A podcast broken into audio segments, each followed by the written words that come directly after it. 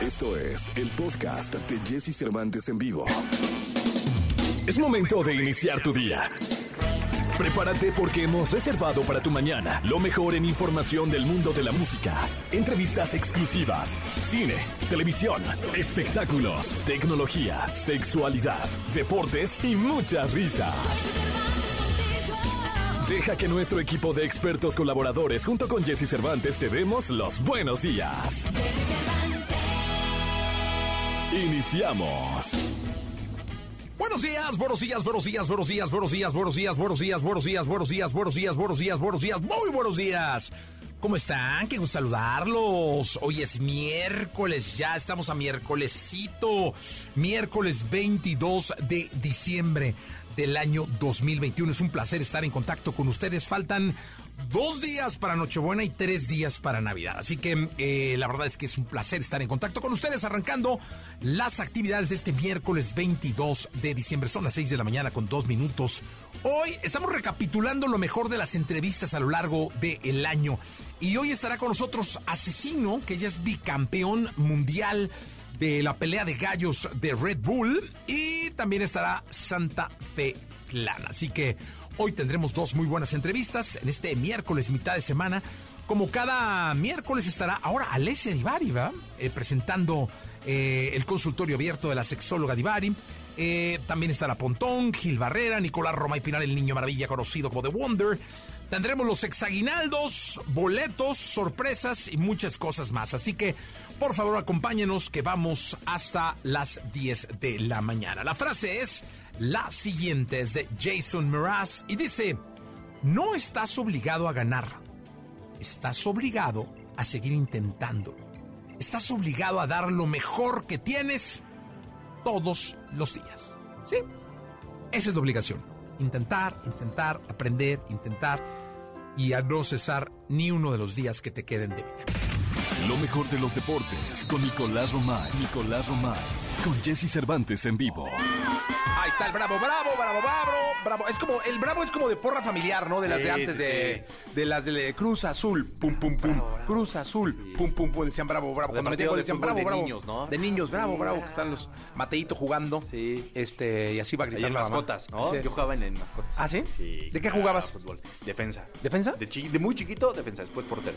Eso. ¿Bien portero? Eh, cumplidor. Sí. Sí, Cumplidorcillo. Sí, cumplidor. Oye, el del Atlante, ¿cómo se llama? El guardameta del Atlante. Sí, oye, es que sabes que me, me llama mucho la atención que se ve que ya tiene, o sea, que no es muy chico, eh, que digamos, que él dice el gancito, Sí, el gancito. Ajá. Sí. pero qué barro, qué bueno es, qué cosa, o sea, buenísimo para un penal y todo el rollo. Bueno, tampoco en Tampico no metió ni las manos, ¿no? Humberto Hernández se llama, El gancito. el gancito. Sí. Sí. el Tampico no era una cosa Sí, amenazadora, tampoco, ¿no? tampoco pero, pero no, lo hizo muy bien, Nicolache. Tú, tú eras porterito Sí. de, la, de la liga de, De mascotas. mascotas. Se llamaba. Sí. Muy bien. Sí, de chiquititos, ¿no? Ya sabes, cuando juegas con tierrita también ahí en el. Sí, sí, sí, no, sí. pues. ¿Qué pasó, Nicolache? Oye, Jesús, a ver, hoy hay fútbol, mucho fútbol en la Liga de, de España. Hoy juega Granada contra Atlético de Madrid eh, a las 12 y Real Madrid contra Athletic Club de Bilbao a las 2 y media. Eh, muy importante tanto para el Atlético de Madrid como para el Real Madrid. Si el Real Madrid se quiere seguir despegando, tiene que ganar el día de hoy. Y el Atlético de Madrid eh, contra el Granada. No, no han dado bien el, el Atlético de Madrid. La realidad tiene que ser, está en fondo, bueno, están ahí en Europa League, ahí peleándole. Entonces va a ser hoy importante ese, ese partido. Y con esto sí ya la Liga de, de España, podemos decir que da carpetazo, las fiestas, tal, y después regresamos. ¿Cuándo regresan, eh? O sea, bueno, más bien... El año que entra, ¿no? el- No, no, no, no, no. Después de Navidad. Ah, ¿sí? Sí, sí, sí, después de Navidad. O sea, nomás los dejan pasar como Navidad y ya. Sí, los dejan pasar Navidad y ya. Y después sí. No, pues es que los calendarios están apretadísimos. Eso. Sí. Oye, ¿dónde festejará Messi en Navidad? Ah, pues en París, ¿no? En su casa, en París, viendo la Torre Eiffel, seguro. Pues yo creo que sí. Sí. Yo creo que trae, va a traer a su familia, A su de, familia, ¿no? de Argentina. Sí, se imagina. Y, eh, Un primer, asado, primer eh. año nuevo, Navidad en, en París. Un asadito en París. Sí, con vista a la Torre Eiffel. Ah, chiquitín. Yo creo, yo creo que algo así, ¿no? Sí, claro. Sí, sí, Claro.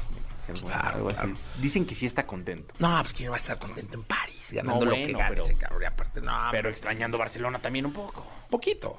Ya ahorita poquito. Ya no vuelve a llorar como lloró. No, pero sí siguen esa curva de adaptación. ¿Sí todavía? Ah, claro. No, bueno, por supuesto. Sí. Sí, sí, sí, sin duda. Ah, pues sin duda. Pero bueno, disfrutemos los partidos de la Liga de, de España, pendientes, porque todos estos, estos días, digo, ya lo estaremos platicando. Eh, hay NFL, que ahí sí no se detiene nada. En la, en la NFL sí, de hecho, son famosos los, los torneos, Sí, sí, los sí, todo. En estas épocas es cuando más la gente disfruta porque está en sus casas. Sí, está tranquilo en casa, Sí, viendo, viendo fútbol americano.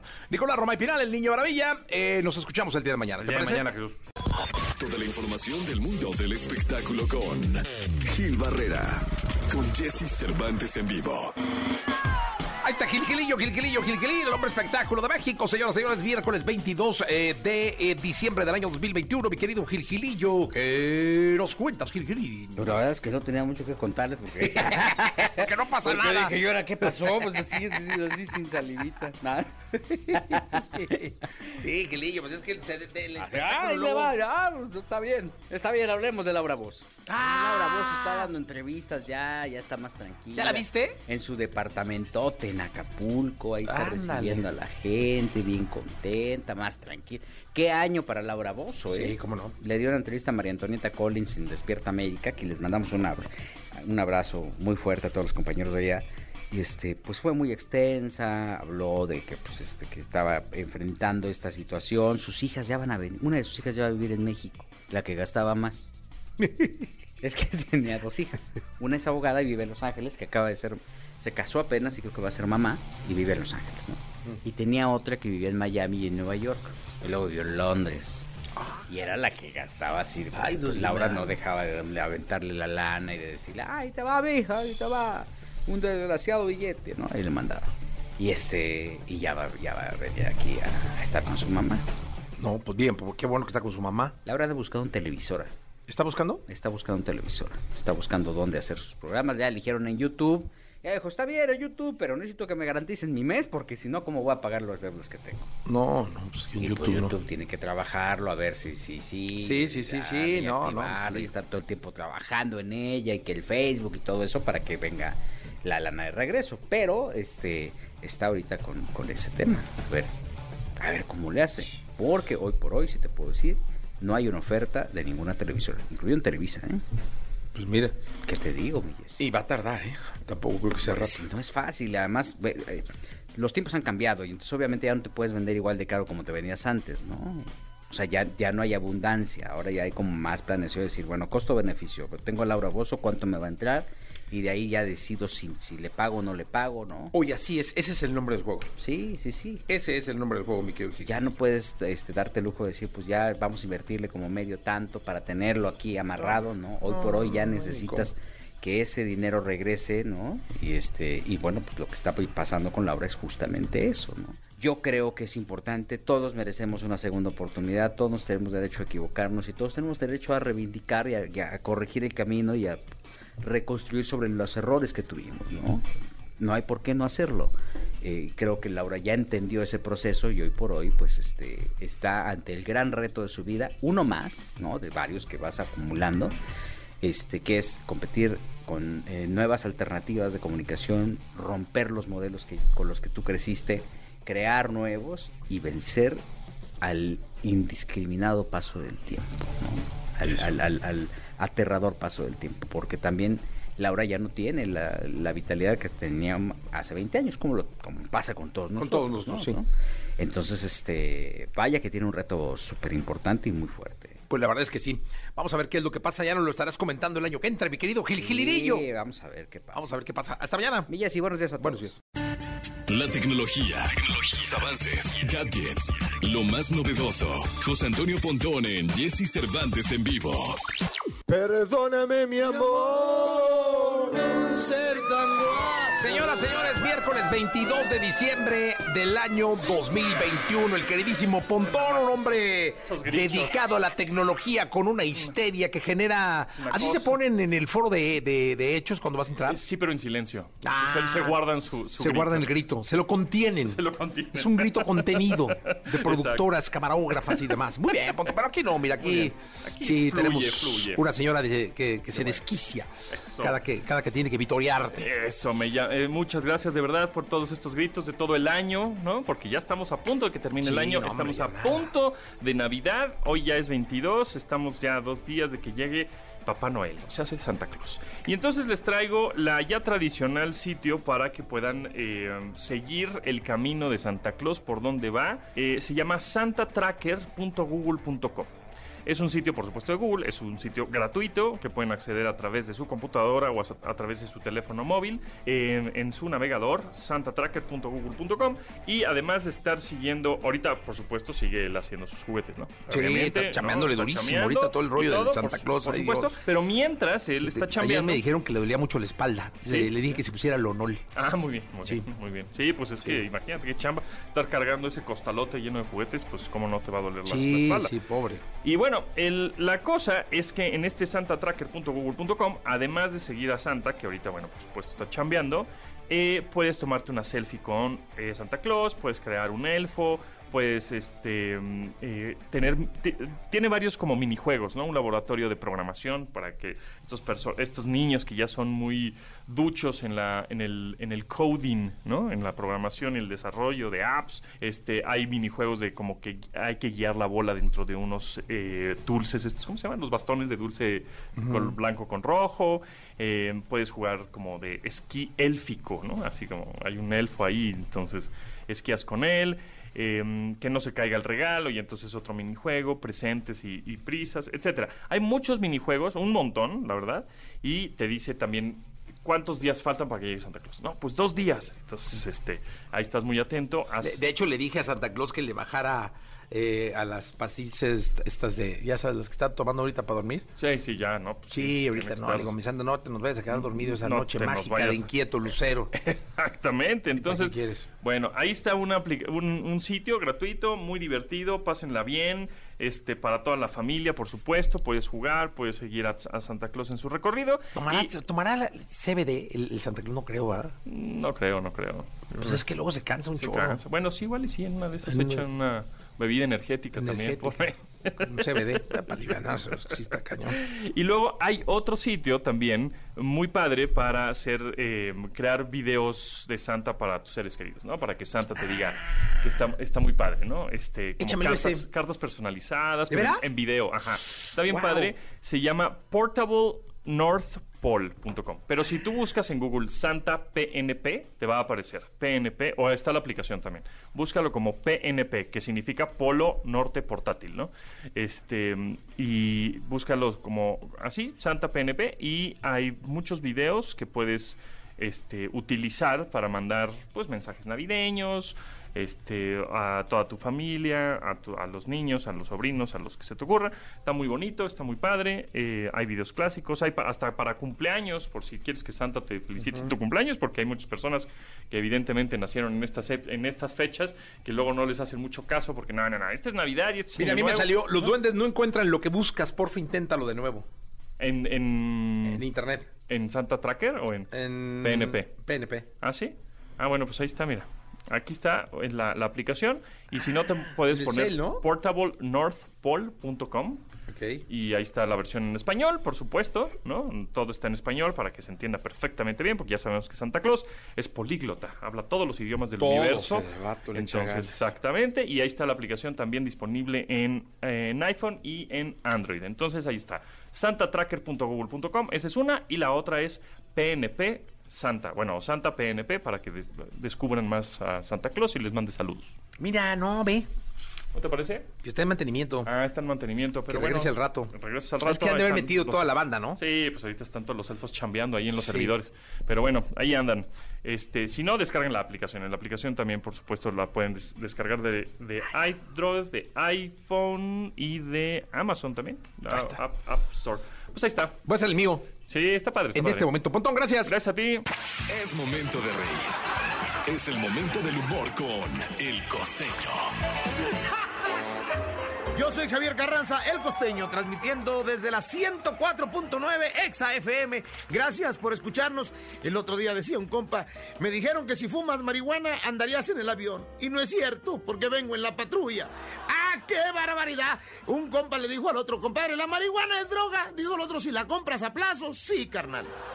Otro le dijo, ya no fumes marihuana, se te va a servicio. Dijo el otro, mira, primo. Mira, primo, tengo 25 años fumando marihuana y bendito sea Dios, no se me ha hecho vicio. Yo ese chiste no lo entiendo. Si usted lo entiende, me lo explica, por favor. Le decía el padre al hijo, hijo, deja las drogas, ya las dejé. Bendito sea Dios, la bronca es que no me acuerdo en dónde. Es que los padres siempre, mira, tratando de educar a los hijos. Bien le decía el padre al hijo, y bien hijo, ahora que se te ha caído tu primer diente, ¿qué has aprendido? Que no debo interrumpirte mientras hablas, papá. Y es que así es, con amor. Hay que educar a los chamacos, con amor, con reglas, con límites. ¿eh? La madre me decía, por ejemplo, mi madre me decía, tantos años me dijo, no hables con, con desconocidos. Y yo, ¿dónde vine a parar, Dios mío? Aquí en Exa, hablando con todos ustedes. Mire, nos hemos acostumbrado a decir, para ahorrarnos preguntas que no queremos contestar, estoy bien, porque, ah, qué feo es tener un accidente, pasar por alguna cirugía, alguna operación. Por cierto, oigan, esos que tienen hemorroides, atiéndanselas, por favor, ¿eh? Las hemorroides, ¿sabe usted una cosa? Son como estar enamorado de la novia del mejor amigo. Se sufre en silencio. De verdad, nadie habla de eso. Pero miren ustedes, quiero decirles que en buena onda, si usted cree que sufrir por un- una colita ajena es feo, no sabe lo que es sufrir por la propia. Les mando un abrazo, sonrían mucho, perdonen rápido y por lo que más quieran, dejen de fastidiar al prójimo. ¿Tienes alguna duda con respecto al sexo? Aquí está el consultorio sexual con Alessia Divari en Jesse Cervantes en vivo. Le convalieri, le convalieri, la pizza, spaghetti alla bolognesa. ¿Sigue en italiano? Ay, Qué bonito italiano, ¿no? O sea, yo, este, queso parmesano. Ándale, parmigiano. Parmigiano, parmigiano, Parmigiano. queso parmigiano, este... Formaggio, parmigiano. Formaggio parmigiano. O sea, ya usted puede pedir en un restaurante y todo. Yo hablo bien italiano, mijo. Ay, ¿por qué aquí nunca habló Trabajo en italiano. Pero a ver, ¿por qué aquí nunca habló en italiano? Trabajo en italiano, estudio en italiano. Ahora mi vida está la mitad del tiempo en italiano y la otra mitad pues doy consulta en las tardes, entonces está en español. ¿Y ya no quedan clientes mexicanos? Sí, toda mi tarde doy consulta. Ah, no, mexicanos. Me- ah, bueno, mexicanos, latinos. Latinos. O sea, mexicanos que viven en Estados Unidos, mexicanos que viven en México y en general latinoamericanos. Sexualmente, ¿quién tiene más problemas? No, nos damos un quien vive, oigan. ¿Entre italianos y mexicanos? Nos damos un quien vive, sí. ¿Sí? Solo la presentación es distinta, pero el chiclocentro es el mismo. O sea, realmente los problemas son los mismos, no me Me, ama. me- sí, el me siento insuficiente, suficiente. no sé si soy bueno, buena en la cama, no sé cómo decirle lo que me gusta, eh, siento que lo que le digo le ofende, se enoja, nos peleamos todo el Ah, tiempo. cu- Cuando algún paciente requiera de sinceridad, que me llame. No hagan eso, gente. Yo, sinceramente. tengo miedo, tengo miedo de los sabe- consejos de Jess Cervantes.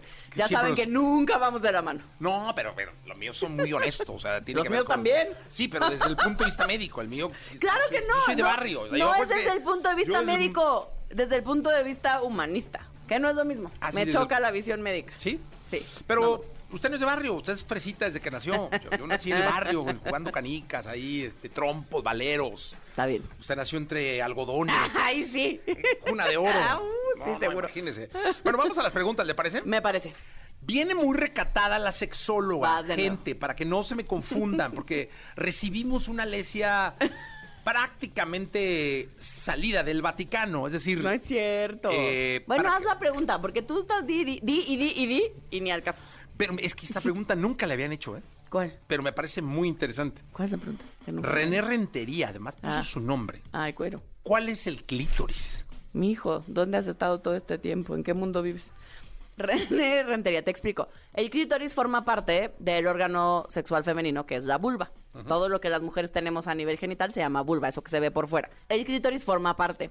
El clítoris es bastante grandecito. Sus nerviecitos, sus patitas, ¿no? Sus piececillos, inervan todos los labios mayores y el primer tercio de la vagina, pero eso no lo vemos. La parte del clítoris que vemos es el glande, la parte de hasta arriba, el botoncito. Está, si tú ves una vulva de frente, la parte Oiga, dígale superior... que es vulva, porque si no sabía que es clítoris, no va a saber que es vulva. La vulva es la genitalidad femenina. Ahí está. Es todo el aparato que se ve por fuera de las Ahí está mi mujeres, René, porque no, lo vais a decir. Y entonces, lo primero que se va a ver hasta arriba cuando abres una vulva es el clítoris. Un botón. Es un botoncito. Hay mujeres que es mucho más visible y mujeres que es menos visible. Lo que de hecho se ve es el capuchón del clítoris. Como el grande del pe- como, como el prepucio del pene, en las mujeres es un capuchón. Ajá. Y ese capuchón, cuando nos excitamos, también se baja y entonces aparece el glande del clítoris. Que eso es lo que es muy, muy, muy sensible. Tiene alrededor de 8000 terminaciones nerviosas. Y el glande, en, los, en el caso de los hombres, por ejemplo, en el caso de un pene, tiene 4000 terminaciones nerviosas. O sea, ¿no? nos dobletean. en menos de la mitad del tamaño, pues. O sea, es muy, muy, muy sensible. Y ese es el clítoris. Es un órgano, es nuestro órgano sexual por excelencia, en el caso de las mujeres o de las personas que vivimos con vulva. Y lo que tiene es que es muy sensible y solo sirve para el placer. La cosa más bonita es que su única función es que sintamos rico. Eh, espero que esté claro, mi querido René. Fue muy social, dijo usted, ¿no? Una, una, una explicación muy del lado social. Eh, así, humanista, ¿no? Dijo ella hace rato, humanista. Eh, espero, René, que te haya servido. Eh, Carolina dice, ¿cómo se elige un buen lubricante? Eh, claro, necesitas ver que sea hipoalergénico. Esa es la parte más importante, es decir, que para que no te cause ningún tipo de reacción alérgica. De cualquier manera, cualquier lubricante, primero pruébalo en tu manita, ¿no? En la, en la parte de arriba de la mano. Eh, prueba que no te haga ningún tipo de reacción. Eh, porque si no, en los labios eh, o en- dentro de la vagina puede causar mucho mayor irritación. Entonces, que sea hipoalergénico, eh, de preferencia que sea base agua o base de siliconas. Los base aceite tienden a romper el condón. Entonces, no Oiga, las cremas, porque luego ya con la urgencia que se pongan cremas. No, no. Digo, yo con la urgencia, pregunto. No, ni, ni esta cosa petrolato de... No, nada, no, Nada, nada. nada, nada, porque no son especiales para el cuerpo y sobre todo para el área genital, que es muy, muy sensible. Entonces lastima fácilmente. No usen nada que no esté diseñado Para eso. para eso. Sí. Tampoco la babita. Ah, la babita. La babita Ah. no lubrica, gente. La del camay, la del jaboncito, ya sabes. del- No. No, no va. No, Es escupir no, no, lubrica. No, yo luego el jabón, ya sabes, cuando lo deja uno. Mm, tirado. ah, hijo, qué asco esa baba. No, no, no, No. no, ahí está, pues. No. Marisol dice, tengo, fíjate que esto, esto- son preguntas buenas, Divari. Dice, tengo 35, 35 años y por primera vez tuve un orgasmo. ¡Yay! ¡Qué bueno, Marisol! Jauría reacción en 35 años de un orgasmo. Fíjense, yo el mío lo tuve a los 37. O sea, este está bien, 35. Eh, dice, me compré una balita y fue lo mejor. Las balitas son lo máximo. Tengo miedo de nunca alcanzarlo teniendo relaciones con un hombre. No, Marisol, relájate muchísimo. No Depende del vato. No te me azotes. Me parece que tiene que ver con también conocer tu cuerpo. Por ejemplo, las balitas lo que tienes que tienen una vibración muy intensa. Igual y tú necesitas algo más intenso para contactar con las sensaciones. Se vale, por ejemplo, estar con un hombre, estar con otra persona y al mismo tiempo estimularte con la balita. O no tiene dile, nada de ¿cómo te malo. llamas, Pedro? ¿Traes balita? No, pues sí, vente, si no, no. No, yo traigo la mía, se vale Ah, yo la traigo- ah, pues, la balita, luego la claro. balita yo la puedo traer. es Sí, mía, eso es mejor. Eh, la puedes usar también en pareja o si ya descubriste qué cosas te gustan y de qué manera para ti es más fácil alcanzar el orgasmo, pues eso se pide.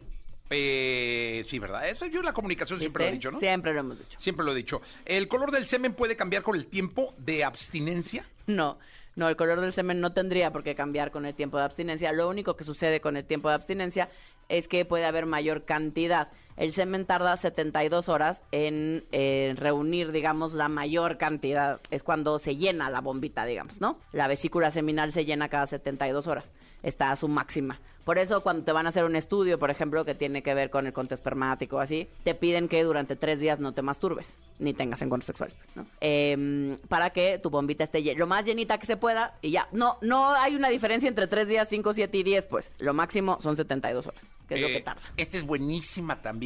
Aarón dice, mi novia y yo nos vemos cada semana por cuestiones de horarios. El otro día me dijo ella que se masturba casi a diario eh, antes de dormir porque la libera del estrés. Bien por la novia. Bien por la novia. Pero ahí va el vato. Dice, pero siento que cuando nos vemos no la pasa tan bien como cuando se masturba con sus juguetes sexuales. Me siento menos. ¿Qué puedo hacer? Aaron, yo tengo una duda. ¿Cómo sabes que no se la pasa tan bien contigo como cuando con tus como se con tus nota en la juguetes? cara, o sea, se le ve. Pero O sea, la ¿cómo lo sabes si no la ves? pensando en el vibrador y no en el hombre. Pero O sea, si no lo ves, tiene esto los es ojos pura- al techo, que quede pensando en clarísimo, el vibrador, Aaron, no en él. Aaron, que Aarón, quede clarísimo que nota. esto es pura interpretación, pura interpretación. Se nota, Aarón. Tú no, no le hagas caso a Jessy. El pulso- no- el pulso se no le- es se le cierto, baja. No es cierto, Sí. no es- no es- claro que no, claro ver, que no. ¿está gimiento como antes? claro que no. Claro que sí. Entonces, eh, Aarón, Solo es el miedo porque aquí hay muchos tabús con respecto a la masturbación femenina y con la frecuencia y con los juguetes sexuales. Ahí ahí se juntan varios. Y con que si tengo pareja no me debería de masturbar, cosa que no es verdad. De hecho, estadísticamente las, las personas con una relación estable tienden a masturbarse más. ay, qué bonito. ¿Viste? Entonces, es como el hambre, ¿no? Una cosa No, pero yo sí creo otra. que la novia está obsesionada con el vibrador. Ay, el claro que no. Aaron, tú no peres allí, Cervantes. No le hagas caso. A ver, Aarón, usa el vibrador cuando estés con ella y nota la diferencia. Pero ahí hacen combo, no es lo mismo. No, pues como si Está se lo mete él, buenísimo. pero si no, este... Pero está con él. Ah, por eso, pero úsalo. Tenemos llamada telefónica. Ok. Su público. ¿Quién habla? Bueno, Buenos días, ¿Cómo te llamas? ¿cómo te llamas? Alejandro. Hola, Alejandro. Cuéntamelo ¿Cómo todo. están? Muy bien. Bueno, Te Bueno, escuchamos, Alejandro, con alegría. ah, yo quería hacer una pregunta. échala. ¿Cómo es que, bueno, este, cuando voy a tener relaciones sexuales, Ajá. a la mera hora se me van las ganas? ¿Por qué pasa eso? A ver, Uh. eh, eh, eh, ¿vas a tener relaciones sexuales con tu pareja, con una Ajá. mamá? Se Con llama- tu pareja. Con mi, con mi pareja. ¿Y solo te pasa con tu pareja? No, pues con todas las que he tenido ah, relaciones, a la mera hora se me van las ganas. ¿Se te van las ganas? Y cuando dices que se te van las ganas, ¿es que se baja la erección o solo se te van las ganas? Todo se me van las ganas. Solo se te van las ganas. Ok, ahí tendríamos muchas cosas que investigar, Alejandro. ¿Desde qué te pasa con el tema sexual? O sea, ahí pareciera que hay un tema emocional, ¿no? Eh, Como que algo sucede con, no sé si la expectativa de lo que tú esperas que, pa- que debería de pasar en un encuentro sexual, si algo pasa en la relación en sí misma, o sea, es decir, que sientes que algo no está funcionando como te gustaría, o algo te da miedo, o algo te da ansiedad. Como que ahí hay varios caminillos por los cuales empezar a investigar. Ok. Vale, Alejandro, pero, Eh, pero me parece que eso es un tema que valdría la pena que sí eh, revisaras con un sexólogo o una sexóloga. ¿Amas a la mujer? Ahí vas. Sí, bastante. ¿Ves? Es que mira, si la ama. Y luego, eso está muy bonito. ¿Ella te ama? Sé eso. Ese es el rollo. Ahí está el rollo que no sabes. Fíjate, ¿cómo, cómo hay que desi- des- deshojar la margarita? Alex, tienes que ese es el rollo. Claro que no, no él la ama, sabemos. pero no sabes si ella lo ama. Por eso es que no, no puede concretar el encuentro sexual el hombre. Pero sí lo concreta, nada más no ¿El siente tantas erecto ganas. Que o sí, se baja? Que no se baja. Ya pregunté. Nah, pero usa Cialis. Claro que no. Déjalo que conteste. A ver, Alejandro, Mande, mande. ¿usa Cialis o no? No, no, no. ¿Ves? Nada. No, no, ¿El pene se baja natural. o sigue igual? Que sí. No, sí, igual. ¿Viste? Seguro. Es un O sea, tema ni se emocional. baja poquillo. Ah, no Eh, es que tú la amas, ¿va? Es un tema Sí. emocional, ya quedamos. ¿Tú crees que te engaña?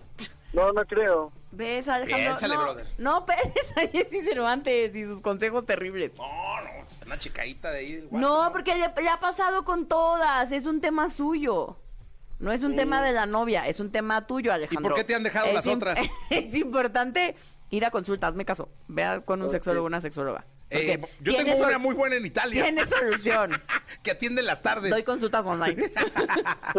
Oye, Alex, gracias. Muchas gracias. un abrazote, Y, Alex. y asegúrate que te ame. ¿Qué ves que es eso? Fíjate cómo el barrio sale y es cuando encuentra uno los, los motivos. ¿Ves? Pura, pura cosa triste les dices. O sea, la gente viene buscando alivio. Y lo encuentra. No, claro que no. Y se va traumado, es que ya, ¿será que no me quiere? Y ahora va a estar con el gusanito de yo creo que no me quiere. Eh, pues puede ser. Yo No. le dije, asegúrate. con No, no, no. ¿Cómo te aseguras de eso? Muchas formas. Hay muchas formas. ¿cómo? No, eso está tristísimo, Jessy Cervantes. Tristísimo, tristísimo. Muy triste tu caso. Hay que mandarte al psiquiátrico. Está muy triste tu caso. Eso se llama tener problemas con el control. Divari, mándanos, mándales un mensaje de Navidad, de Año Nuevo a la gente que te quiere. Sí, que te sigan en, en el, en el Instagram. Sí, síganme en mi Instagram porque murió pero está reviviendo como arroba sexóloga Divari en todas las redes sociales, pero particularmente en mi Instagram, que era muy bonito, lo estamos reiniciando. Eh, y nada, de verdad pasen bonito, amen su cuerpo, disfruten la comida, disfruten de la compañía, pidan lo que quieren, aprendan a pedir y a hacerse cargo de sus necesidades, que es re bonito cuando uno aprende a pedir lo que necesita. Ah, qué bonito. Gracias, Divari. Los quiero, nos vemos no sé cuándo, pero En nos el vemos. Instagram. En el Instagram, sí, seguro, ahí Vas nos vemos. Instagram Live y ahí todo. se La entrevista con Jesse Cervantes en vivo. Asesino. Originario de los Reyes La Paz, Estado de México, es considerado como el mejor freestyler del mundo, convirtiéndose en un artista de fama internacional, siendo un gran ejemplo en esta disciplina. Encantado de conocerte, no dejo de pensarte, solo quiero tener. Este año fue clave para la carrera de Asesino y hoy en Exa FM revivimos una gran entrevista en vivo con Jesse Cervantes. Pro, pro, pro, pro, probando. Este, este programa eh, venera y rinde siempre como culto a, a todo tipo de música. La verdad es que presentamos todos los géneros, eh, le abrimos la puerta a todos los géneros, a, a- a todos los artistas, y para nosotros era muy importante tenerlo. Por, por su historia, por cómo ha representado México y él va a ir deshojando la margarita ahorita poco a poco.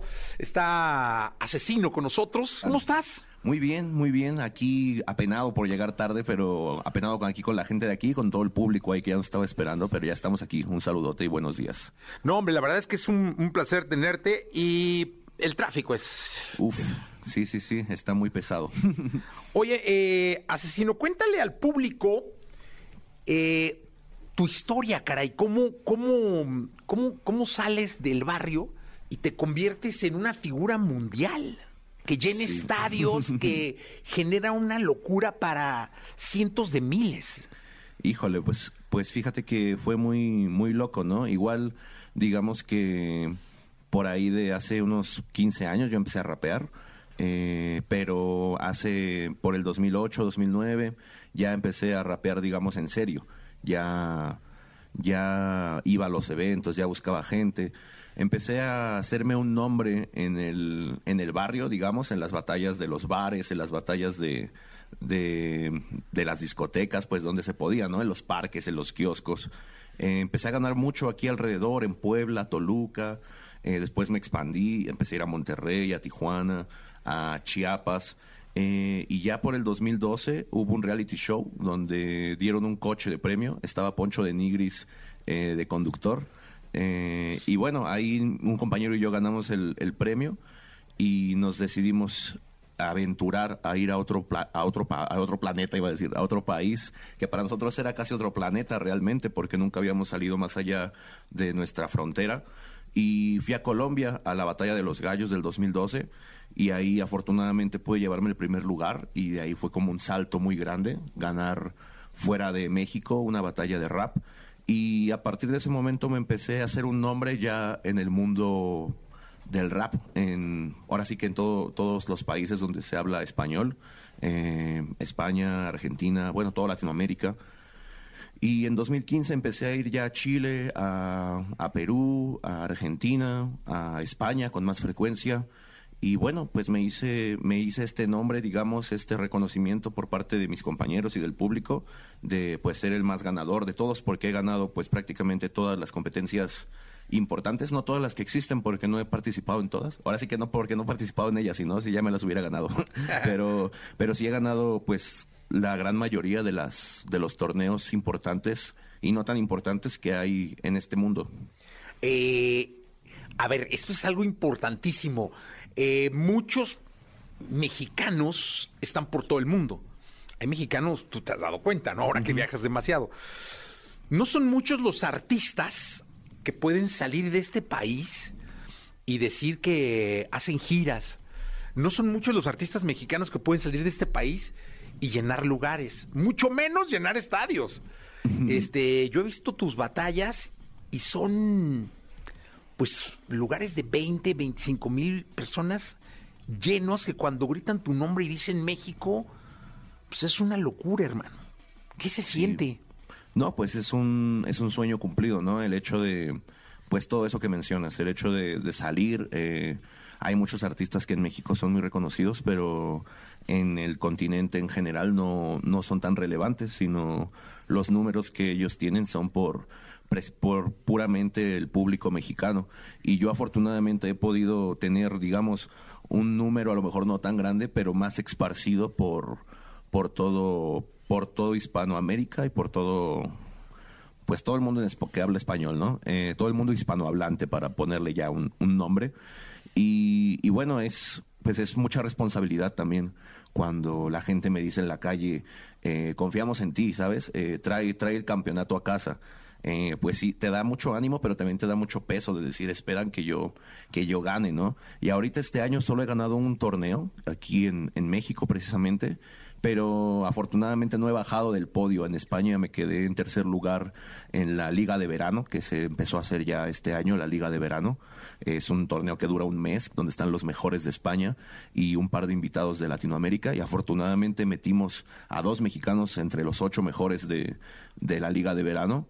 Eh, y bueno, quedé en tercer lugar y ahora en la FMS Internacional, que es la segunda competencia más importante internacional de este mundo, quedé en, entre los primeros cuatro lugares. Entonces, pues nos fue muy bien. Y te digo, es una responsabilidad muy grande, pero también te llena de mucho de mucha alegría, de mucho gozo y también pues cabe recalcar que es un trabajo en conjunto, ¿no? Es todos mis compañeros ponen un poco para que se llene todo ese lugar. Sí, sí, sí, claro, totalmente, ¿no? Aunque bueno, que también queda bien decir que todos van a verme a mí, ¿no? Cu- Cuéntame algo, cuéntale al público que nos está escuchando qué es una batalla de gallos o de... De, de, de- o qué es- freestyle. de freestyle, que es un torneo de estos que hablas para quien no, no lo tenga claro, eh, pueda eh, entender de qué estamos hablando. Sí, fíjate que luego se, se confunde la gente, precisamente, primeramente por los nombres, porque, por ejemplo, Red Bull le puso Batalla de los Gallos y había gente protestando porque pensaba que eran peleas de gallos realmente. Hubo un evento que se llamó Perros Callejeros, Batalla de Perros Callejeros, y llegó una asociación de protección de animales porque pensó que iba a haber peleas de perros callejeros, y pues no, era, nosotros éramos los perros callejeros, ¿sabes? Entonces sí cabe, cabe aclarar muy bien. Eh, pues son competencias donde dos raperos improvisan sus rimas y, y pues nada, se, se van mostrando diferentes, digamos, desafíos.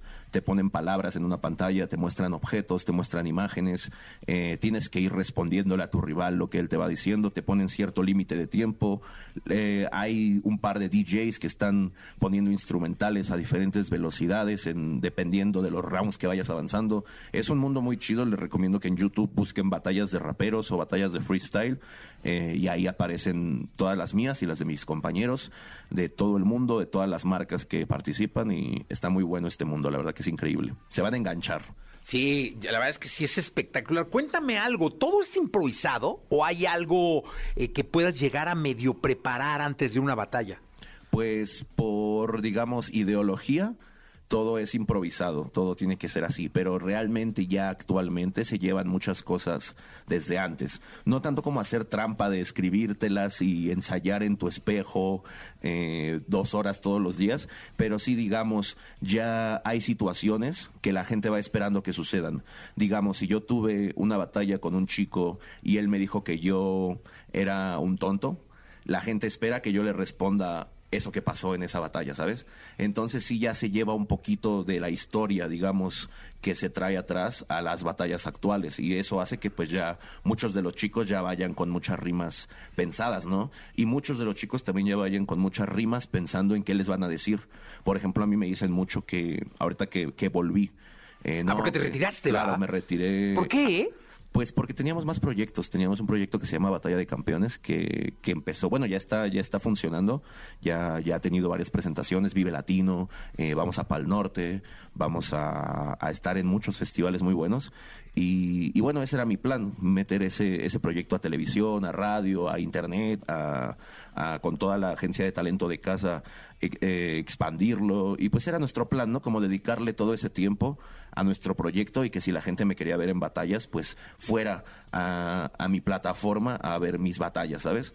Pero llegó la pandemia y pues todo se, se acabó y pues tuvimos que volver, ¿no? Como que la situación hizo que volviéramos y pues nada, me tiran mucho de eso, entonces yo ya voy como con, no con rimas, pero sí pensando en, ah, bueno, me van a decir que ya me retiré, que ya, que ya no es mi momento, que hay chicos nuevos, entonces yo ya voy con mucha pre- predeterminación a responder eso, ¿sabes? A decir, no, pues yo, yo estoy aquí, no me voy a ir nunca, ¿sabes? O sea, y no necesitas preparártelo, sino simplemente ir con la mente como cuando vas a un debate, ¿sabes? O sea, que no tienes todas las respuestas listas, pero tienes los argumentos. Entonces, cuando ellos te exponen algo, tú sabes qué responder. Oye, ¿cómo controlarse para no emocionalmente sentirse tocado cuando te agreden, porque yo he visto la- las batallas y llega un momento donde de plano el insulto o eh, el, el- ataque es directo y te lo dicen y por más que se voltean, van y de pronto pueden hasta tocar, eh, no, no con un golpe, pero sí señalando. todo. Ese control emocional debe ser importantísimo, ¿no? Sí, la verdad que sí. Fíjate que a mí me pasó, por ejemplo, una experiencia en esta internacional. Eh, un compañero mío, que es muy amigo mío, Papo, se estuvo, se, se estuvo acercando un montón, me estuvo queriendo intimidar. Hasta tú lo ves en la batalla y está así extendiendo los brazos, como, pues tú sabes, eso es como intimidar, ¿no? O sea, quererte hacer ver más grande y queriendo que yo lo viera así, queriendo desconcentrarme. Pero yo desde antes dije, en esta batalla no voy a dejar que nadie entre en mi cabeza, ¿no? Ni siquiera los analistas, ni los comentarios de la gente, porque hay mucha gente que te apoya, que te aplaude, que te dice suerte, pero hay mucha gente que te dice, eh, no, ya no sirves, tú no quiero que ganes, quiero que pierdas y que te vaya mal. Entonces dije, no voy a dejar que eso se meta en mi cabeza. Había un par de analistas de España que estaban muy, muy... eh, digamos, provocativos de, de decir cosas mías, que me ganaban los nuevos, que, que no iba a durar mucho tiempo en el torneo, o sea, pero así, diciéndole como los comentaristas de fútbol, así de, no, no, eso, no, o sea, irrespetuosos y así. Y yo dije, no, no voy a dejar que nadie se meta en mi cabeza. Eh, el- este papo me estuvo empujando, me estuvo, me tiró el micrófono incluso por tanto que me estuvo así eh, manoteando y acercándose, pero yo en ningún momento, en ningún momento perdí la concentración ¿En qué piensas ahí, caray? en lo que tengo que decir. En lo o sea, que tú estás pensando en lo que vas a contestar. Sí, aparte, cuando te están buscando y tú ignoras, pero ignoras, no, no es como que evades, no como te escondes, sino ignoras. Yo lo que siempre hago es irme a tomar agua, preguntarle a los chicos algo así como aleatorio a los que están así a, a los lados, así como que, oye, ¿se escucha bien? Sí, ¿no tienes por ahí un agua o así?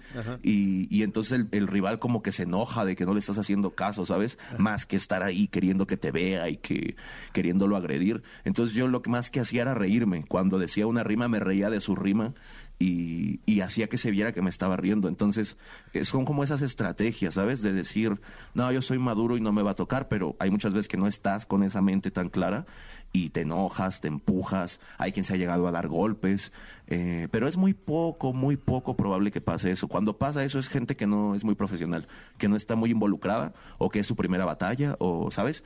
Eh, no, no es entre la liga de nosotros, de los que batallamos cada ocho días, eh, no, no pasa eso. Oye, mira toda la gente que está conectada con, con nosotros, el mejor del mundo, dicen Chiapas, Cuernavaca, de Guadalajara, de Austin, Texas, Mazatlán, Sinaloa, de Toluca, de Nesa, de Catepec. Eh, ¿De qué barrio eres? Yo de Nesa. De Nesa. De Nesa, ahí nací, así nací realmente, 100%. Y creo ahí naciste tú y yo como también- rapero. y yo creo que también fui hecho, porque no creo que mis papás se hayan ido muy lejos a, a sí, no, procrearme. totalmente. Pero dime una cosa, ahí naciste en el Ahí rap nací, también. también en el rap. ¿Cuál fue el primer lugar donde rapeaste? ¿Cómo se llama? El primer lugar donde rapeé me parece que fue La Oveja Negra, que es en un municipio pegado que se llama Los Reyes La Paz, donde también viví como ocho años. Es que, bueno, pasas la calle y ya es Los Reyes, regresas, vas por las tortillas y estás en Los Reyes y regresas por el refresco y estás en Nesa. Entonces yo viví siempre en esa frontera y también Los Reyes es un lugar muy importante porque ahí rapeé por primera vez, ahí me juntaba a rapear, ahí ¿En conocí... parque? Sí, en el parque Francisco Villa. Ahí, ahí nos juntábamos a rapear. Eh, también me juntaba en Nesa en un mercado que está por ahí, por, por mi casa. ¿Cómo se llama? Eh, Benemérito de las Américas. Ahí en ese mercado me juntaba yo a rapear con un par de amigos. Y, y bueno, digamos, el primer lugar donde rapeé fue Los Reyes. Ahí en Los Reyes conocí a mis primeros maestros del rap, al Nopales, a La Rabia Labial, que era un grupo de ahí. eh, varios raperos que ya tenían maquetas grabadas, demos grabados caseramente, y otros que ya tenían discos profesionales de estudio, pero no eran famosos así mundialmente, sino en el barrio eran leyendas. Y ahí en Los Reyes los conocí, allá hacen eventos de skate, de graffiti. Eh, fue, fue en esa y Los Reyes. La ¿Llegaste a grafitear? Sí, claro. ¿Sabes grafitear? Sí. ¿Sí? Sí, sin problema. Aquí puedo hacer ahorita un, uno aquí. pues luego le- deberías de venirte a hacer algo, ¿no? Pero no lo hago muy bien, ¿eh? O sea, sé hacerlo, sé hacerlo, pero no lo hago muy Pero luego bien. así quedan las grandes obras, ¿no? Sí, eso sí, abstracto. esa- esa eso, así va a quedar, ¿no? Oye, eh, sino, ¿por qué no ponemos un beat Vale. y rapeas algo improvisado o como tú quieras para todos los chicos que hoy están en Los Reyes y que están en ese y que te admiran y quieren ser como tú y están empezando en el rap? pero los que están en Los Reyes, en esa y en todo México, porque hoy eres un ídolo, hermano. Gracias, gracias. No, tu trabajo lo, lo, lo ha construido hoy un personaje importante para la música, eh, para el rap, para el freestyle, y hoy muchísimos chavitos quieren ser como tú. Eh, quieren usar tu ropa, eh, quieren consumir tu marca, eh, y me encantaría que les rapearas algo a ellos, a los chavos que son tus ídolos y que no te quieren ver perder. O sea, no los que te quieren ver jodido, los que no te quieren ver perder, los que quieren ser como tú y estar algún día en una batalla. ¿Les puedes rapear algo? Claro que sí. A ellos, entonces, Perfecto. este, pues, preparamos algo, suéltenle. Muy bien. Jesse Cervantes en vivo. Muy bien. Estamos con Jesse Cervantes. Rapearle un poco a todos los habitantes que son aspirantes a ser como este gran cantante. Para dejar un flow impresionante hay que tener esfuerzo, paciencia y ser perseverante. Para que tengas grandes sueños no hay que dormirse, sino hay que salir a luchar por ellos. Hay que tener el objetivo en la cabeza. Se lo dedico a mi gente de los Reyes Inesa. Para la gente que nos oye por radio y que nos ve por internet. Para los de Naucalpan y de Catepec. Para la gente que sigue dando la cara. Por ahí ve que decía Zacatecas y también de Guadalajara. A la gente de Coahuila que sigan echándole todas las ganas cuando pongan los libros en la mochila. Que cuando tengan una oportunidad digan que sí. Le digo eso a la gente de San Luis Potosí. Que tengan bien presente en la mente que cualquier gente puede tener un pensamiento potente y ser excelente. Tener un gran expediente. Así seas del lejano oriente o vivas en un pequeño pueblo de Aguascalientes. Puedes grabar un disco aunque seas de Jalisco o vengas desde Puebla. Así te lo digo desde Puebla porque qué chula es. Yo te digo una improvisación probando con el 1, 2, 3 y te lo dedico a ti que nos estás escuchando y viendo, que nos estás oyendo, viendo y también sorprendiendo. Improvisando con Ando no es muy difícil, pero si me das cualquier rima yo puedo generar un apocalipsis, no entro en crisis porque yo digo take it easy, me pongo tranquilo y luego me voy como si fuera en una bici. Así que ya lo saben, para todos les mando un saludo impresionante. Me pongo el guante con Jesse Cervantes. ¡Pua! ¡Ajá! Muy bien. Oye, y es que este mundo del, del freestyle es, eh, no tiene límite, ¿no? Pareciera que no tiene techo, o sea, es este improvisar, improvisar, improvisar, improvisar, siempre, ¿no? Yo pienso en los compositores que se pasan, caray, y que respet- respeto muchísimo, que se pasan días componiendo una obra, ustedes la, la arman en un escenario y hay batallas tuyas que tienen millones y millones de views con improvisación. Tan respetado uno como el otro. No, sí, también la verdad que es muy difícil componer. La mayoría de los raperos que improvisamos bien no somos muy famosos por nuestras composiciones, a pesar de que también tenemos composiciones. Entonces sí, es muy, es muy diferente. La mayoría de, digamos, de improvisadores no, no son los mejores compositores del mundo. Y bueno, y los compositores tampoco tienen esa habilidad, digamos, de improvisar espontáneamente. Yo lo veo como algo diferente. Creo que en una composición puedes expresar algo muy profundo, dándole muchas vueltas, dándole cosas muy pensadas, eh, corregir, voltear, hasta que te quede algo perfectamente como tú quieres. Y la improvisación es expresarte en el momento y algo único e irrepetible, ¿sabes? Eh, ahorita, por ejemplo, en este momento solo, solo me dejé llevar por las palabras y por, por la idea que comunicar, pero cuando es una batalla, sí hay, jueces que marcan eh, qué tanto qué tanto manejas bien el micrófono, qué tanto usas los conceptos, por ejemplo las palabras, qué tan bien las usas, que no nada más las uses como yo, que dije Aguascalientes está presente, sino que hagas una metáfora de ello, que la uses con doble sentido, que eh, es un es un mundo bien loco y es cuando vas a una batalla es una concentración increíble. Si ves el detrás del escenario es como las olimpiadas, o sea, todos todos concentrados con sus audífonos en su mente, así bien es, es, es una imagen muy chida todo lo que pasa. Oye, dime una cosa, ¿y no te ha dominado el coraje? O sea, que, que, que- que digas, chingue, perdí porque me enojé. ¿Por un ataque o por algo así? Híjole. no, porque eres humano. o sea, Sí, claro. Sí pareces máquina, pero sí eres humano. Creo que sí, creo que sí. Yo creo que en la batalla de Perú eh, hu- hubo un momento en el que me, me enojé, me desconcentré, me puse desesperado y eso te hace perder, hace que las ideas no fluyan. Tienes que estar tranquilo, siempre relajado, para que tu mente se conecte con su boca y con tu corazón y, explotes todos los sentidos, ¿no? La emoción, la, técnica, y, pues la, ejecución de lo que estás diciendo, ¿no? Eh, entonces, eh, sí, sí he perdido por, por desconcentrarme. No, no sé si tanto enojarme, pero sí desesperarme de que no me están saliendo, de que no me responde la gente o de que me están gritando, chiflando. Eh, sí. Es que cuando da- dan una buena eh, rima, la gente ah, explotan 20 mil personas, ¿no? Es, es impresionante. Sí, ahorita ya traemos in-ear, ya traemos audífonos, entonces ya es más fácil que, que nos concentremos en lo que estamos haciendo. Si le subimos todo el volumen, ya no escuchamos a la gente. Pero también la gente te sirve mucho para eso que te digo. Que para... ves que eh, levantan los brazos y todo. Mira, eh, Guanajuato, de Colorado, en Estados Unidos, de Chalco, de la Gustavo Madero, de Oaxaca, de Cancún, de Chihuahua, de Ciudad Juárez, de Cuerna, siguen, de Los Cabos, que si vas a regresar a la FMS. Pues en eso estamos. Fíjate que yo vi que ya mucha gente está como confirmándolo, así dándolo por hecho al 100%, pero en eso estamos. Estamos ahí arreglando, estamos negociando. eh, y a lo mejor puede ser. Oye, que, que acabas de, eh, bueno, eh, firmaste con Universal Music. Así es. ¿Qué va a pasar? Viene, viene música muy buena, viene ahí una canción con Jera, yo estoy seguro que la va a romper. Eh, vienen canciones mías en solitario, ya, ya tengo mucho material que tengo listo para, para empezar a publicarlo, pero bueno, queríamos pasar estos torneos que requieren de mucha preparación y de mucha dedicación y que también le quitan mucho foco a lo que a, a lo otro que haces, ¿sabes? Cuando sacas una película te esperas otro tiempo para sacar otra.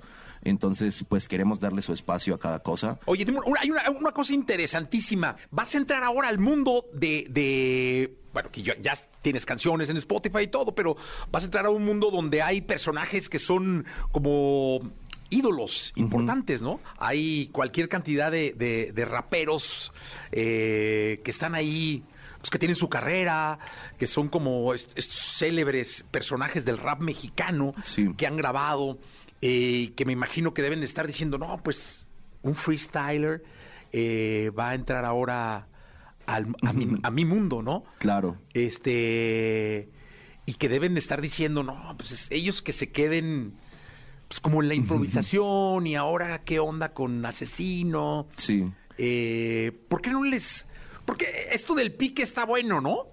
¿Por qué no les echas un rapidito Sí. diciéndoles que ahí vienes ya?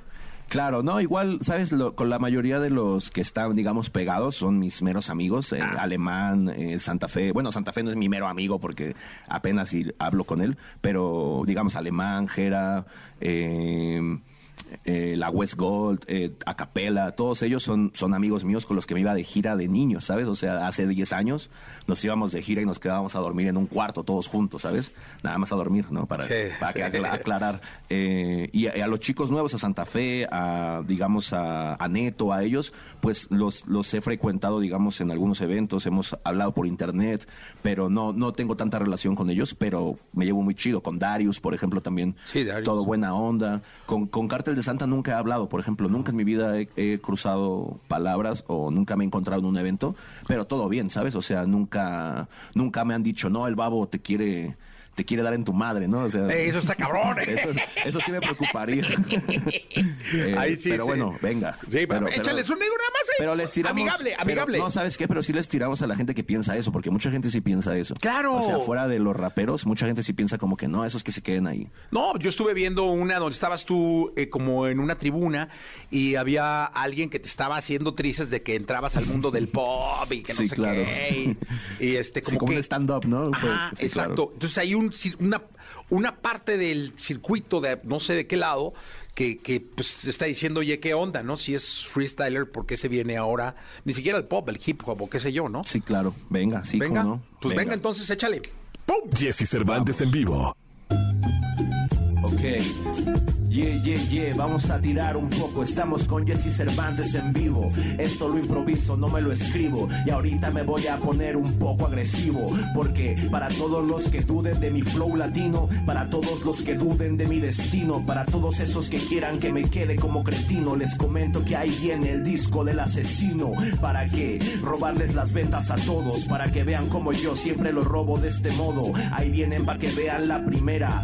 Va a ser un sencillo que va a salir una canción con el Jera y vamos a irnos hasta las estrellas. Vamos a romper el récord hasta de botella tras botella. Vamos a ir tras todas ellas. Así que ves como yo voy soltando rimas y también dejando huella. Porque donde piso siempre improviso y la clavo. Hoy le mando también saludos al babo. Por eso es que le mando para todos, digo bravo y hacemos colabo hasta si quieren con MC Davo. Y damos un poquito y lo volamos porque soy fan también de las canciones del Secan. Para toda esa gente que es el number one. Y un saludo también para mi compa el alemán. Para toda la gente que está pegada como Santa Fe Clan. Ustedes saben dónde están. Así lo estamos haciendo, representando. Ellos lo hicieron grabando discos y yo lo hice improvisando. Pero ahora vamos a meterlos a ese mundo para ver que también puedo hacerlo en varios segundos, no solo en 60. Y vamos a romper las ventas haciendo este estilo rapero de los 90. ¡Pum!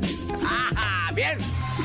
Oye, asesino, pues muy bien, la verdad es que gracias por estar acá. Eh, Muchas mira, gracias. Es, es impresionante la cantidad de gente que está conectada, que está llamando, que está mandando mensajes de Argentina, eh, Jalapa, de Tonalá, eh, de Texcoco, Tacubaya, Mazatlán, Villahermosa.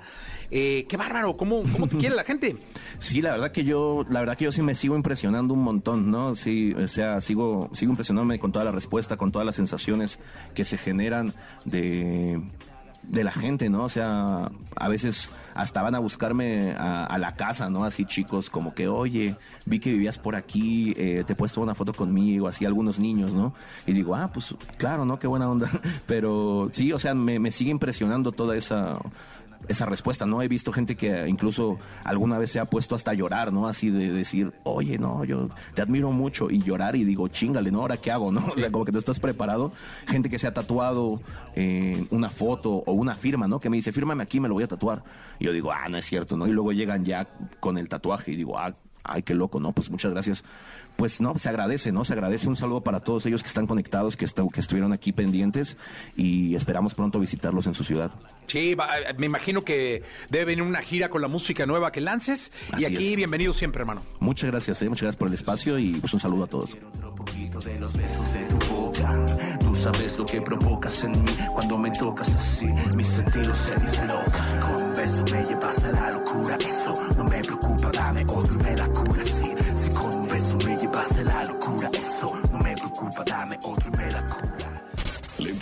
Con Jesse Cervantes en vivo.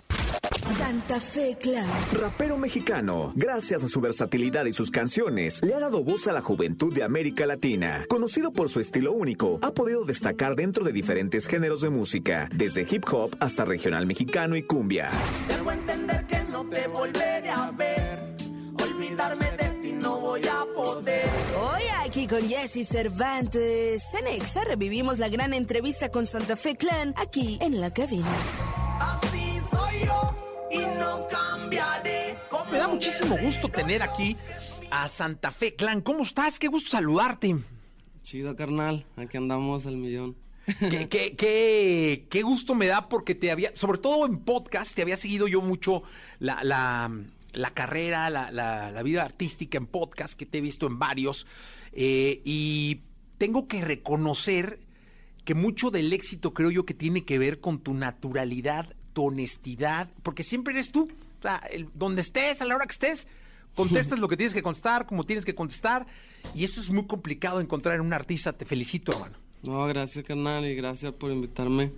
Que estoy con mi clica. Eso, sí, ya, ya llegó la clica, en serio, ¿eh? Oye, me da mucho gusto. Cuéntale al público, Santa Fe, eh, cómo es que pasas de, de ser un chico de barrio, de ser un chico de, de- micro USB, a cantar en el- la curva 4, el autódromo. O sea, ¿qué, qué- pasó de ser alguien que iba a las tocadas, que, que invitaban, donde había graffiti y pues iba poca gente, porque me imagino llegué a escuchar que habían 50, 30 personas, a, a ser alguien que se ha convertido además en uno de los ídolos que tiene México.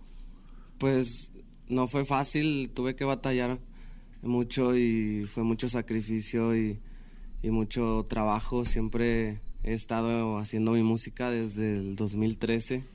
No la he dejado de hacer y desde antes del 2013 yo ya traía la música en, las manos. Me gustaba tocar el piano, el acordeón.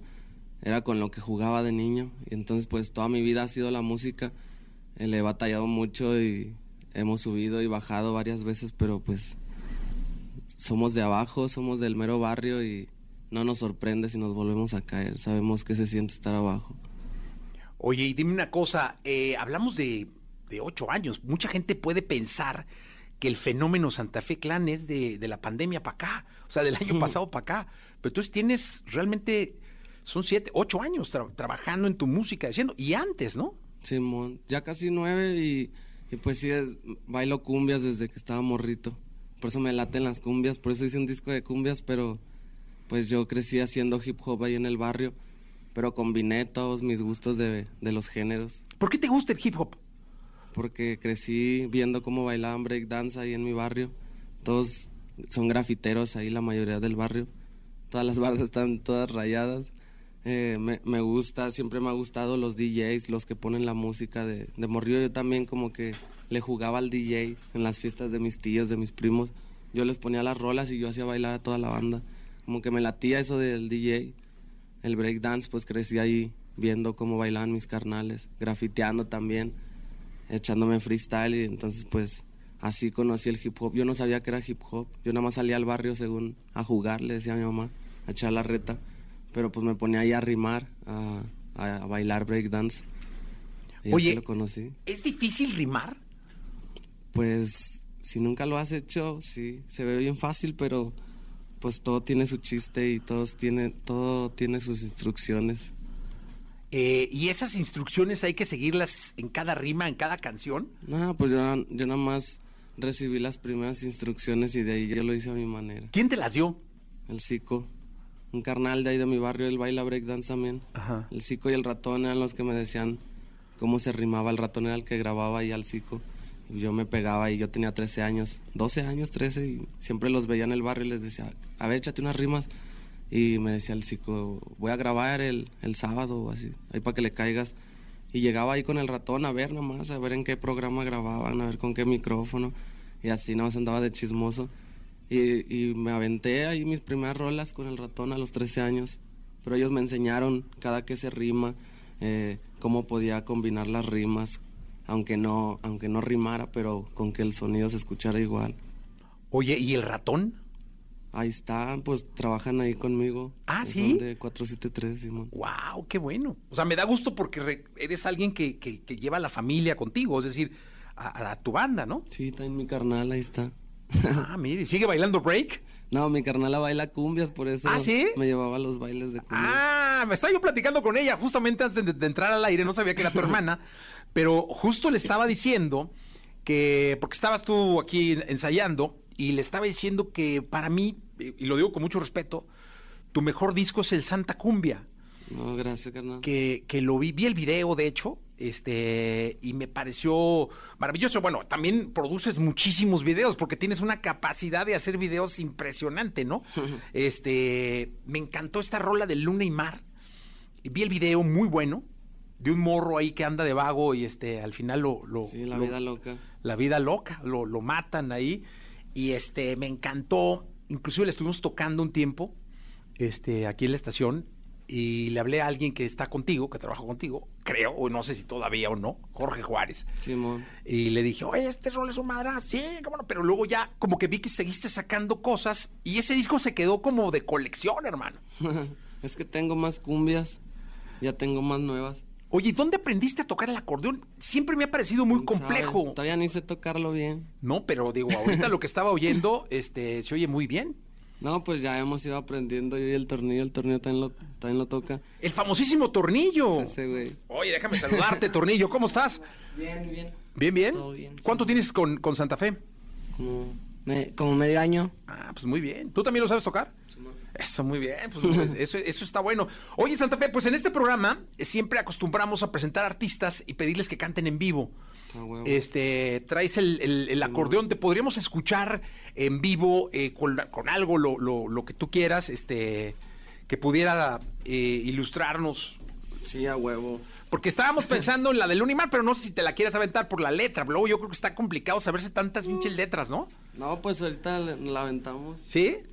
O la que tú quieras, ¿eh? Realmente tampoco tus fans me están diciendo, este pinche loco le está pidiendo una rola rara y quieren escuchar una de tus rolas. O sea, realmente escoge la que tú quieras. No, les toco la que quieran.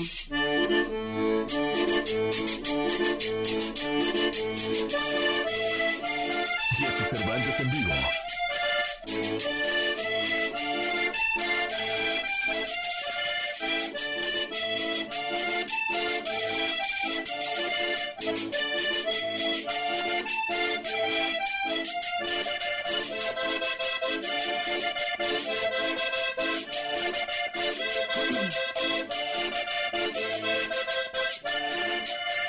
La vida loca tarde o temprano un día se termina. La muerte cuando llega te sorprende, nunca avisa. La noche oscura, oscura y negra como mi camisa. Se escucha el llanto del acordeón allá por la esquina. Allá por la esquina.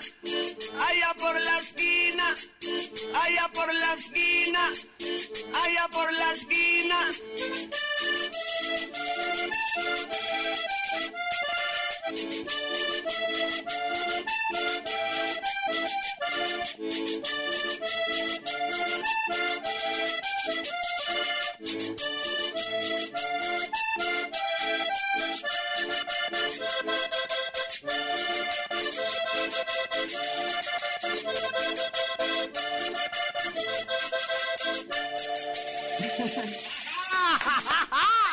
Muy bien, maestro. Oye, cuéntame algo. Eh, Este, tus letras tienen mucho que ver con el amor. Las estaba escuchando y, y de, de- aparte de ese amor, cabrón, o sea, ese amor grande, profundo. eh, y, y eres, estás bien chavo como para haber sufrido desamores y eso. Eh, ¿De dónde viene la inspiración de historias de tus compas? ¿O si es que te han pasado a ti cosas? O... No, sí me han pasado a mí varias cosas. Sí me he enamorado y me han fallado y, y pues es, es como que todo es realidad. También he cantado cosas cuando, cuando les pasan a mis amigos, cuando le pasan a mi familia. Por ejemplo, esta canción habla de, de muerte, habla de cuando los morrillos crecen por el camino chueco, se van por la vida loca y, y pues tarde o temprano terminan mal. Entonces es por varios, varios morritos de mi barrio que yo he visto que, que andan en el camino malo. A mis carnales de mi barrio también les he compuesto rolas. Pero la mayoría son porque pues yo siento ese dolor o, o alguien que se me adelantó o alguien que me falló y no sé, como que es mucha inspiración y cuando me toca escribir junto todas esas personas, por eso no, no tengo ni rencor a la gente que me ha fallado, se lo agradezco porque pues me ha inspirado. Oye, yo siempre he dicho que, por ejemplo, en el caso de la música popular mexicana, de los corridos, de todo este, de todo este movimiento impresionante que hay ahora, eh, los corridos tumbados y esto, tiene mucho que ver con, con la raíz, con, con la, con cómo naces, ¿no? Eh, porque no cualquiera puede llegar de pronto y estar en su cantón, acá bien entregado, ah, ahora voy a hacer corridos tumbados. Eso siento con el rap.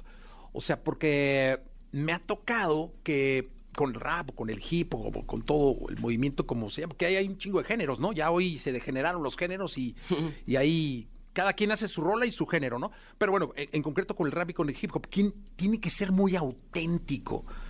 Eso es lo que yo creo. ¿Tú qué piensas?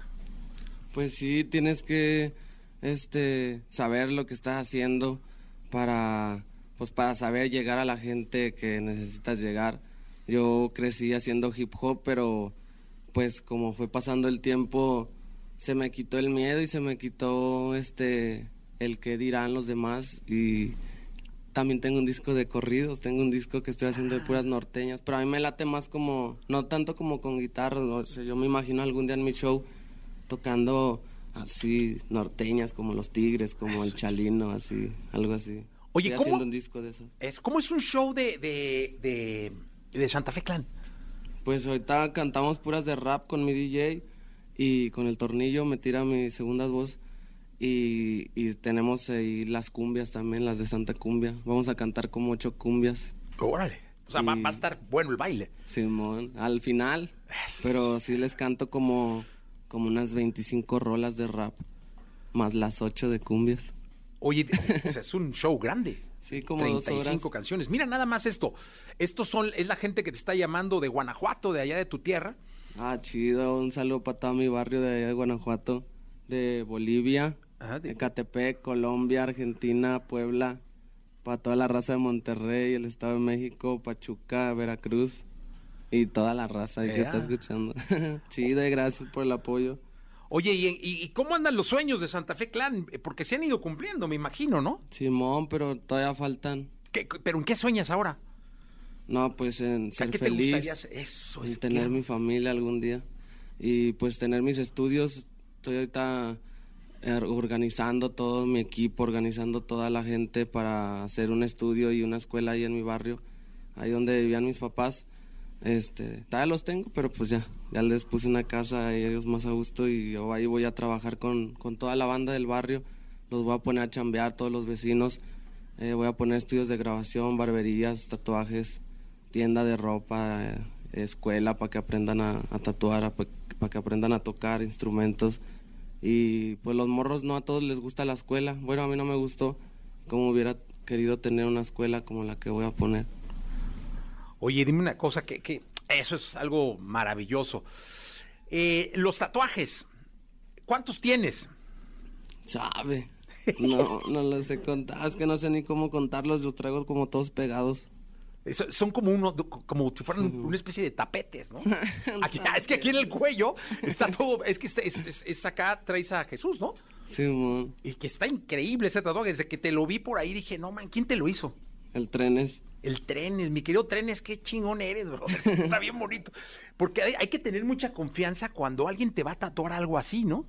Sí, pues sí. Luego en el cuello, pues ya se te ve para siempre ahí. Sí, ¿no? ¿Y eres católico? Pues sí, respeto todas las religiones. eh, ¿De pero- pronto rezas?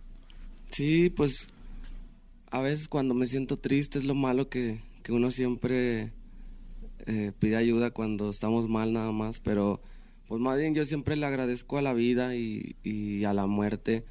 Creo en Dios, pero siempre le agradezco a la muerte que gracias por no haberme llevado todavía y, y gracias a la vida por, por darme otro día. Pero pues sí, respeto todas las religiones. Yo soy católico por, por mi mamá porque pues, me mandaba la doctrina ahí en el barrio y todo. Y pues me llevaba a misa a veces.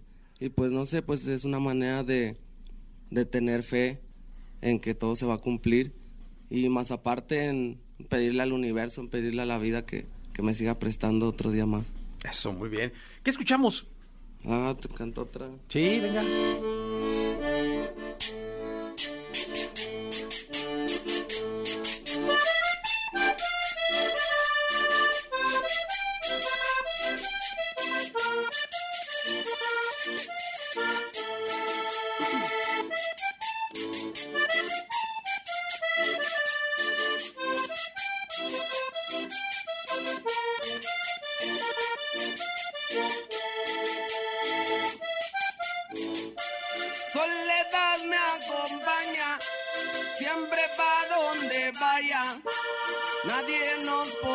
Separar, lo nuestro no se acaba. De noche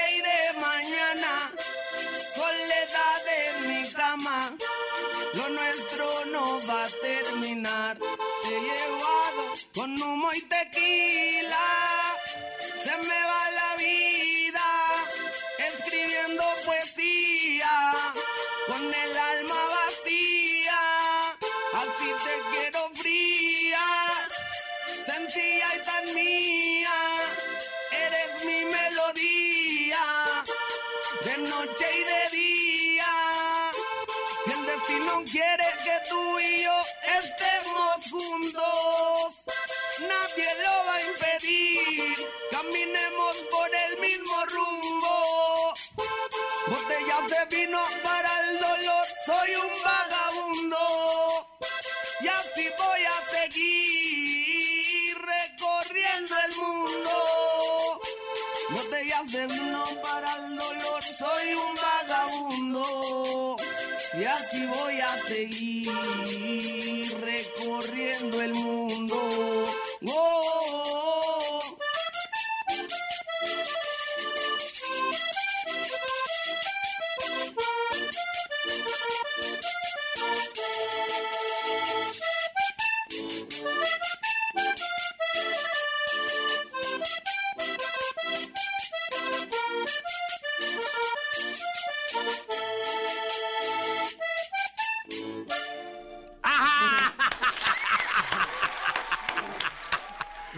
Oigan, siempre he dicho que la comunicación visual entre, entre los artistas y sus eh, cómplices es importantísima. Aquí con el tornillo es, es- es clave, ¿no?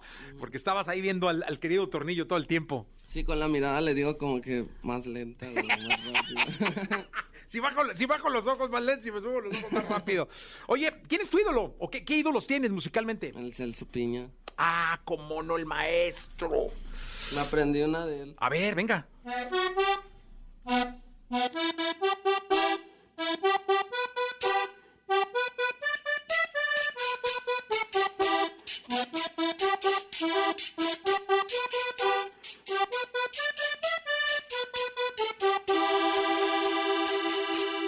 tienes corazón y tienes otro amor. Apenas me estoy aprendiendo la No, no, no, luego, luego, luego. es que el, el acordeón está chido y, y, y luego el Celso sube a, a un señor, no, no recuerdo bien quién, eh, quién, eh, cómo se llama el señor, pero le, fue el que la escribió y le dice el Celso, ¿por qué escribiste esta canción? Dice, pues que íbamos a hacer un cabrito eh, como para cenar, no sé, en, un- Ajá. en una comida, en una fiesta. Dice, pero el cabrito no tenía corazón. Y sí, me inspiré. Y, ¿sabe? Pues yo también así he hecho canciones, le he hecho canciones a, los perros, a, a- a, no sé, a, a los gatos, a, la- a lo que veo en el barrio. a- a- me he imaginado así varias cosas, por eso me gustó esa canción, por, por la manera en que la escribió. Se llama No, tiene, no tienes corazón. Tienes corazón, la vamos a escuchar. es que Celso era muy grande. ¿eh? De verdad es que eh, tenía la gran facilidad de poder estar en un festival de rock y ser aceptado, de poder estar en una gran fiesta de cumbia y ser aceptado, de poder estar en un festival impresionante donde la cultura se juntaba y ser aceptado. Y es porque tenía un genio muy especial para interpretar la cumbia. Sí, pues la actitud. Sí, la actitud siempre. Siempre eh, Oye. baile, baile. Una vez yo fui a verlo a uno de sus últimos shows. Oye, la anécdota que te cuento, de, mi última anécdota con Celso Piña, ahí había una persona de radio que se llamaba Elías Cervantes, que en paz descanse, y falleció. Entonces yo iba entrando a la estación y Celso iba saliendo. No sé por qué, a qué había venido. Yo venía a desayunar y se, se baja de la camioneta. Ya sí, oye, siento mucho lo de tu papá y la chingada. Y, y yo me le quedé viendo así como, ¿qué pasó, Celso? No, pues el fallecimiento de tu papá, este, lo siento muchísimo. Y oye, no, mi jefe está en Guanatos, está en Guadalajara. Sea, hablé con él ayer y, oye, ¿no eres hijo de, de Elías Cervantes? Le digo, no. Ay, perdón, me equivoqué. Le dije, Celso, ya mataste a mi papá. Pero así era Celso, o sea, Sí. era, era muy natural. Yo nunca lo pude conocer así en persona y siempre era mi sueño. No, Pero, pues, No, pero Una vez lo fui a ver a su show y me fui todo tapado con un paño, con una gorra y una sudadera. Y andaba bailando yo así hasta el suelo con un chingo de cholos. Y, y bien. Allá en Guadalajara. Bien, ¿no? Es que Celso tocaba No, en todos lados. Venga.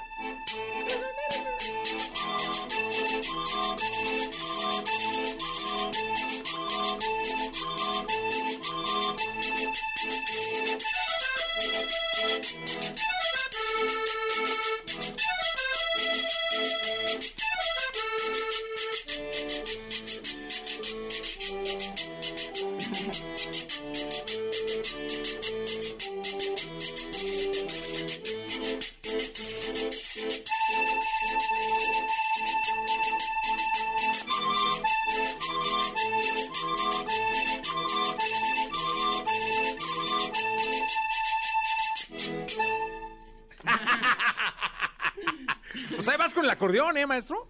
Sí. Ahí vas. Ahí andamos echándole ganas, pero apenas tiene como un año que ya lo ando agarrando ya ¿Sí? en serio. Qué bueno, me da mucho gusto porque es, es bien importante y le da mucha credibilidad a lo que estás haciendo, el que tengas un instrumento y el que te defiendas además con algo como el acordeón, que es muy mágico. Oye, Santa Fe, gracias por venir, gracias por estar acá, de verdad, este, sigue, sigue como vas. Sí, gracias por invitarme. México necesita mm, artistas, necesita artistas que levanten la mano por nuestro país ante el mundo, ante hoy el mundo por las plataformas digitales y creo que vas en un camino de construir una gran carrera, así que te felicito, hermano. estoy, muchas gracias. Y- Nada más porque no traigo guitarra, pero también le ando hallando la guitarra. ¡Ájale, becerro! Muy bien. Oye, pues muy, muy bien. La verdad es que muy bien. Gracias. Sí, gracias Santa Fe Clan con nosotros. Gracias. Vamos a un corte. La vida loca tarde o temprano un día se termina. La muerte Sorprende, nunca. Escuchaste el podcast de Jesse Cervantes en vivo.